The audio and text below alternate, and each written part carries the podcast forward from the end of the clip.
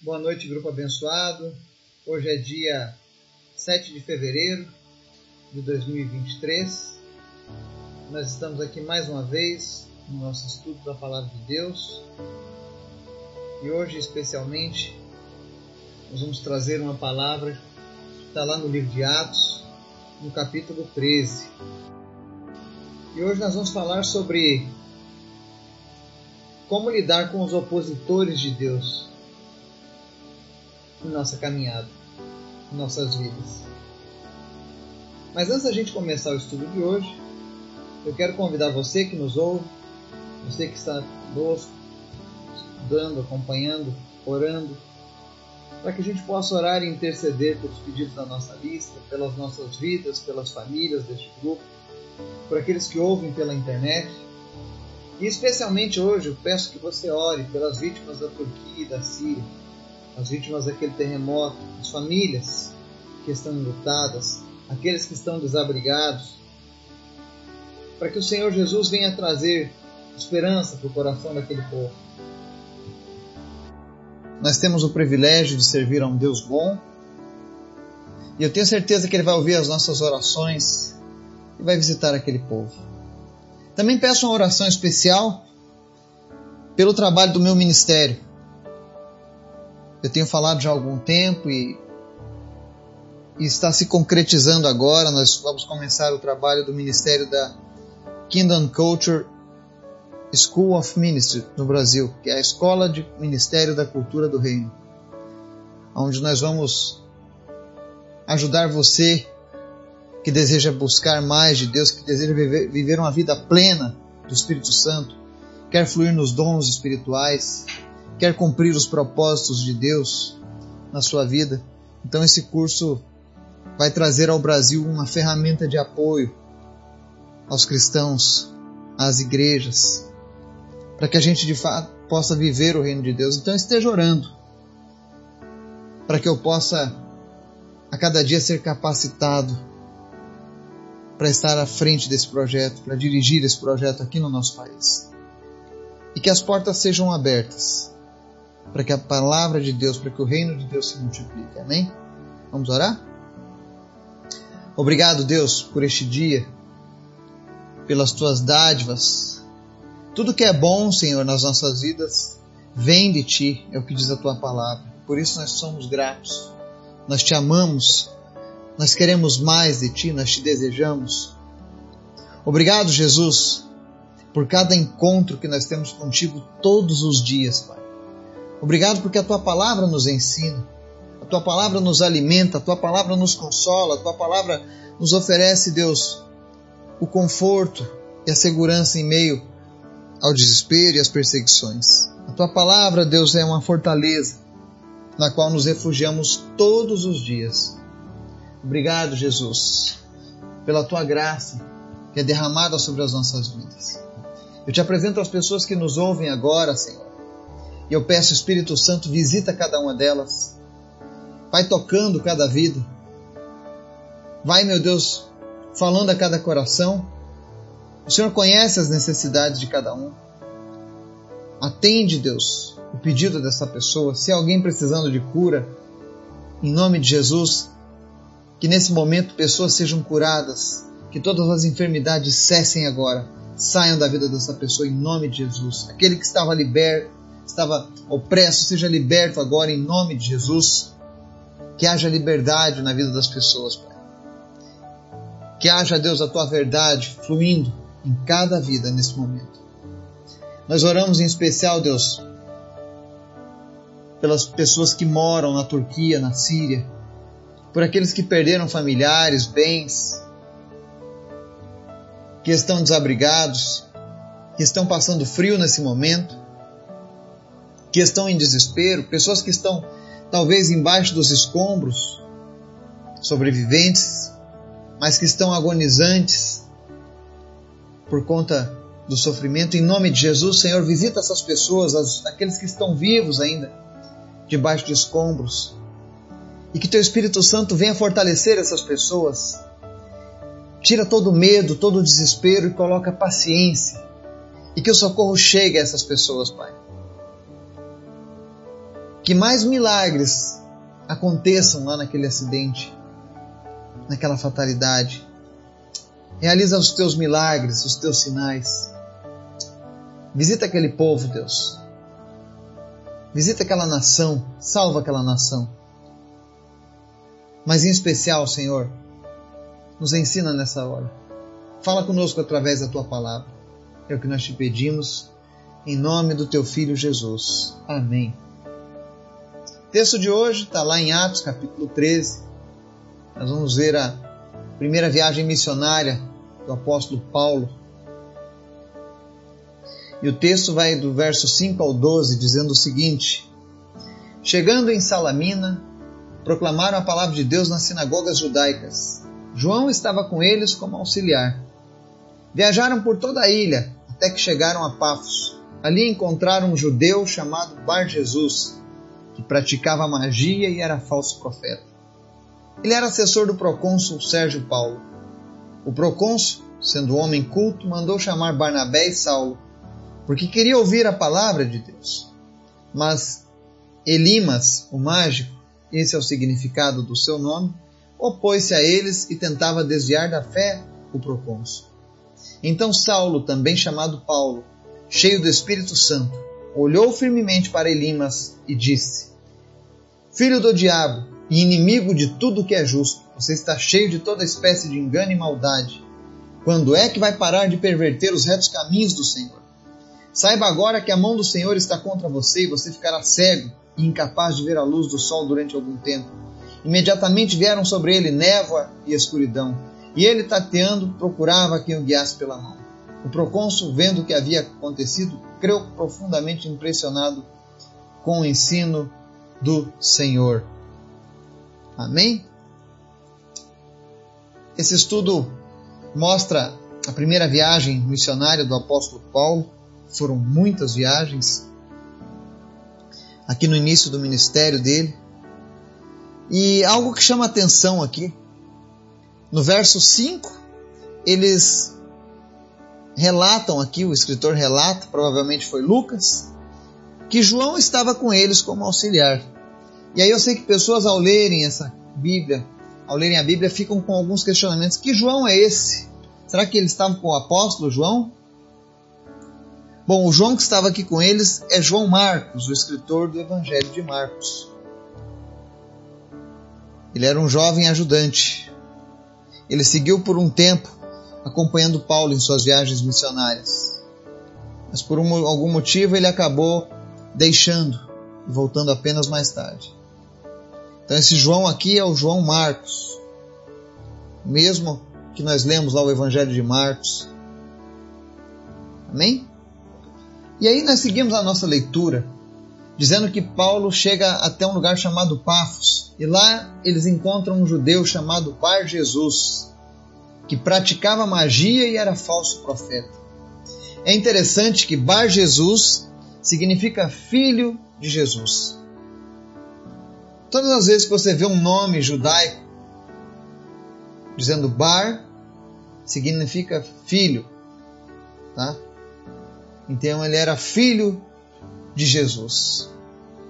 E a Bíblia relata que esse homem, esse profeta judeu, ele era um mago, um falso profeta. E ele ocupava um cargo muito importante, ele era assessor do procônsul Sérgio Paulo. E o que eu gosto dessa passagem é que nós vemos os dons do Espírito Santo em, atividade em ação. Primeiro, no verso 6, há um relato de que ele era um homem que praticava magia e era falso profeta. Isso só é possível através do dom do discernimento de espíritos, que mostrou a Paulo que ele era um impostor. Agora o interessante é que esse homem, esse impostor, esse falso profeta, esse mago, ele ele conseguia enganar o procônsul. E olha que Lucas deixa bem claro que o procônsul era um homem culto. Às vezes as pessoas pensam que para você ser enganado você tem que ser ignorante. Só as pessoas mais simples são enganadas, os mais ignorantes. Mas aqui era um dos homens mais cultos daquela época. Um homem inteligentíssimo. mas ainda assim era manipulado facilmente por esse falso mago. Isso mostra que o nosso inimigo, nosso adversário, o diabo, ele usa de todos os tipos de artifício para poder nos prender. Quantas pessoas por aí seguindo gurus, idolatrando homens, sendo enganadas. E na verdade, todos aqueles que se achegam a esse tipo de pessoa, na verdade, estão buscando algo de espiritual para suas vidas. Elas tentam suprir algo, assim como esse homem, esse procônsul, ele também queria algo de sobrenatural na vida dele. Então a forma que ele encontrou era estar com esse assessor dele, esse mago. E aí nós seguimos Nesse texto, no verso 7, ele diz que o procônsul, sendo um homem culto, mandou chamar Barnabé e Saulo porque queria ouvir a palavra de Deus, ou seja, algo estava inquietando aquele homem. E quando ele soube da presença de Paulo e Barnabé, aqui está dizendo Saulo porque Saulo é o nome judeu do apóstolo Paulo. Ele também tinha uma certidão com o nome Paulo, que era o nome romano, o nome gentil dele, tá? Então aqui nós vemos que ele manda chamar Paulo e Barnabé para ouvir a palavra. E isso acontece. Muitas pessoas que às vezes estão vivendo na, na, no engano, vivendo na religiosidade, chega um momento da vida da pessoa que ela, ela sabe que existe algo mais. E ela fala: Eu quero conhecer um pouco mais então do que estão falando sobre Jesus. E aí chamaram Paulo. E quando Paulo chega para falar de Jesus juntamente com Barnabé para o procônsul, o que que acontecia? O Elimas, o mágico, ficava se opondo a eles e tentava desviar da fé o procônsul. Ou seja, todas as vezes que eles estavam explicando a palavra de Deus, ele arrumava um meio de, de atrapalhar, de tentar diminuir, de tentar afastar a atenção do procônsul, porque ele não queria que o procônsul chegasse a Deus. E existem pessoas que fazem isso nas nossas vidas. Algumas de maneira indireta e outras de maneira direta. Mas a verdade é que quem está por trás de tudo isso é sempre uma, um só, o espírito do diabo. É ele que se opõe às coisas de Deus. Quando alguém se opõe às coisas de Deus, eu não preciso de discernimento de espíritos para saber que ela está sendo manipulada pelo diabo. Quando eu estou pregando o evangelho, alguém se levanta contra o evangelho, tentando tirar a atenção das pessoas, eu sei que quem está por trás daquilo é o diabo. Porque é ele quem se opõe às coisas de Deus. E eu sei que nesse momento, quando a gente está pregando essa palavra, ensinando esse texto, tem pessoas que estão nos ouvindo e que vão nos ouvir, que seguem algum guru, que acompanham algum desses homens sábios de hoje em dia, que fazem sinais, que fazem maravilhas, que são profetas, mas cuidado. Se essas pessoas te impedem de ouvir o Evangelho, de perguntar acerca do Evangelho, de se inteirar do Evangelho, cuidado, porque o diabo está operando na vida dessas pessoas. E o objetivo dele é que você não cresça, que você perca a tua salvação, que você não encontre aquilo que de fato você procura, que é Deus. Porque somente Deus pode suprir as nossas necessidades, ninguém mais. Então o mundo está cheio de pessoas como Elimas, pessoas que ficam te atrapalhando de ouvir a Deus. É aquela pessoa que você está querendo ouvir a palavra de Deus e ele arruma uma série de programações no horário em que você estaria buscando a Deus. Cuidado. Tenha discernimento espiritual. E não importa o teu grau de intelecto. Às vezes você se considera uma pessoa muito inteligente e diz: ah, capaz, ninguém vai me enganar. Aquele homem, o procônsul, era um homem culto. Ele não era um homem ignorante. Mas até mesmo ele era manipulado. Mas o que eu gosto desse texto é que quando Paulo viu que aquele homem estava se opondo à pregação do evangelho, tentando desviar a fé do procônsul, qual é a postura de Saulo? E aqui mais uma vez a gente entra. Para a gente ser cristão, para a gente servir a Deus, muitas vezes nós vamos ter que passar por cima de algumas coisas que a sociedade coloca e impõe como politicamente correto. Se alguém está se opondo à pregação do Evangelho na sua vida, se alguém está tentando desviar da fé alguma pessoa que você está evangelizando, Paulo não nos ensina a simplesmente ir embora e deixar a pessoa no engano.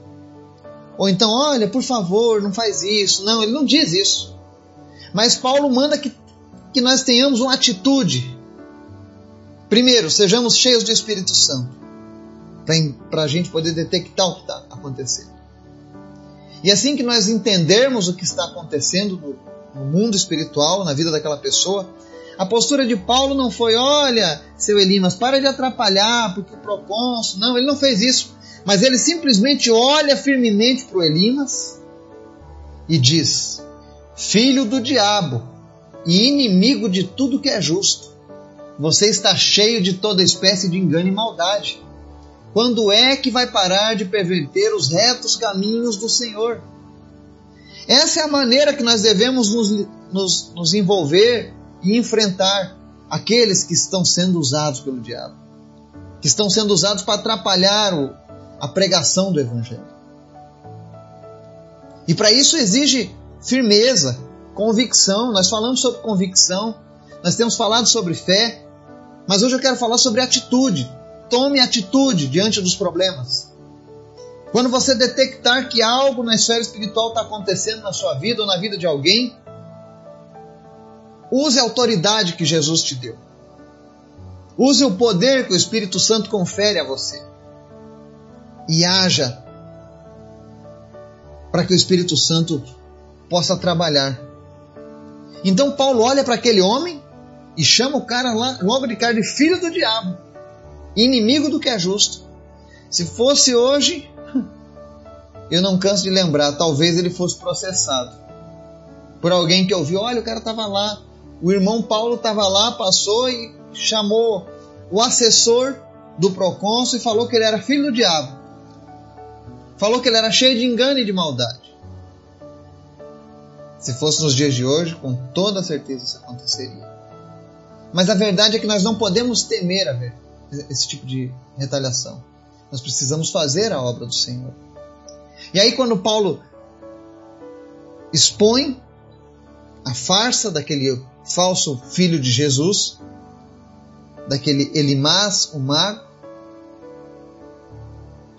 O que, que ele faz? Ele diz: Saiba agora que a mão do Senhor está contra você, e você ficará cego e incapaz de ver a luz do sol durante algum tempo.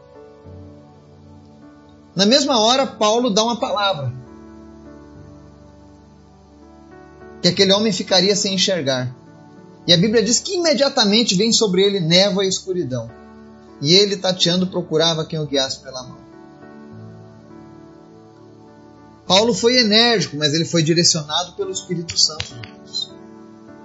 Paulo não fez isso porque Paulo era ruim, porque Paulo não gostou do Elimás, então eu vou pegar e vou vou amaldiçoar. Não, ele não amaldiçoou, ele simplesmente ele expôs aquilo que Satanás estava fazendo na vida daquele homem. E o procônsul estava vendo tudo aquilo. E o interessante dessa passagem é que o verso 11 diz assim, o verso 12, aliás. O procônsul, vendo o que havia acontecido, creu, profundamente impressionado com o ensino do Senhor.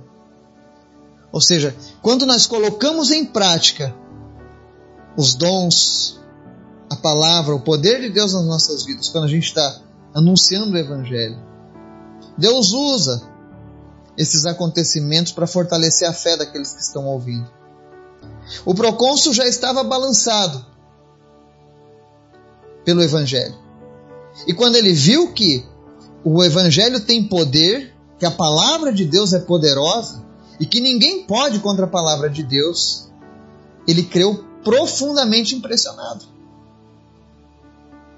Nós precisamos entender. Nós estamos do lado que vence. Nós estamos do lado que tem poder. Nenhum poder das trevas tem condições de bater de frente com a palavra de Deus. O problema, talvez na minha e na sua vida algumas vezes, é que a gente acaba esquecendo. E permite que o mesmo espírito que agia no Elimas haja nas nossas vidas ou na vida de pessoas próximas de nós.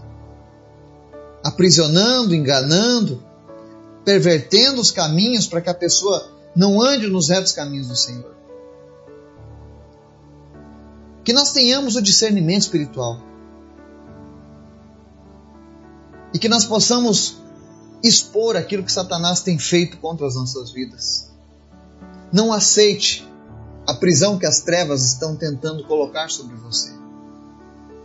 A palavra de Deus é poderosa. A palavra de Deus é fiel, ela se cumpre. E quando nós exercemos a palavra com a autoridade de Jesus nas nossas vidas, é isso que acontece. O mal tem que recuar.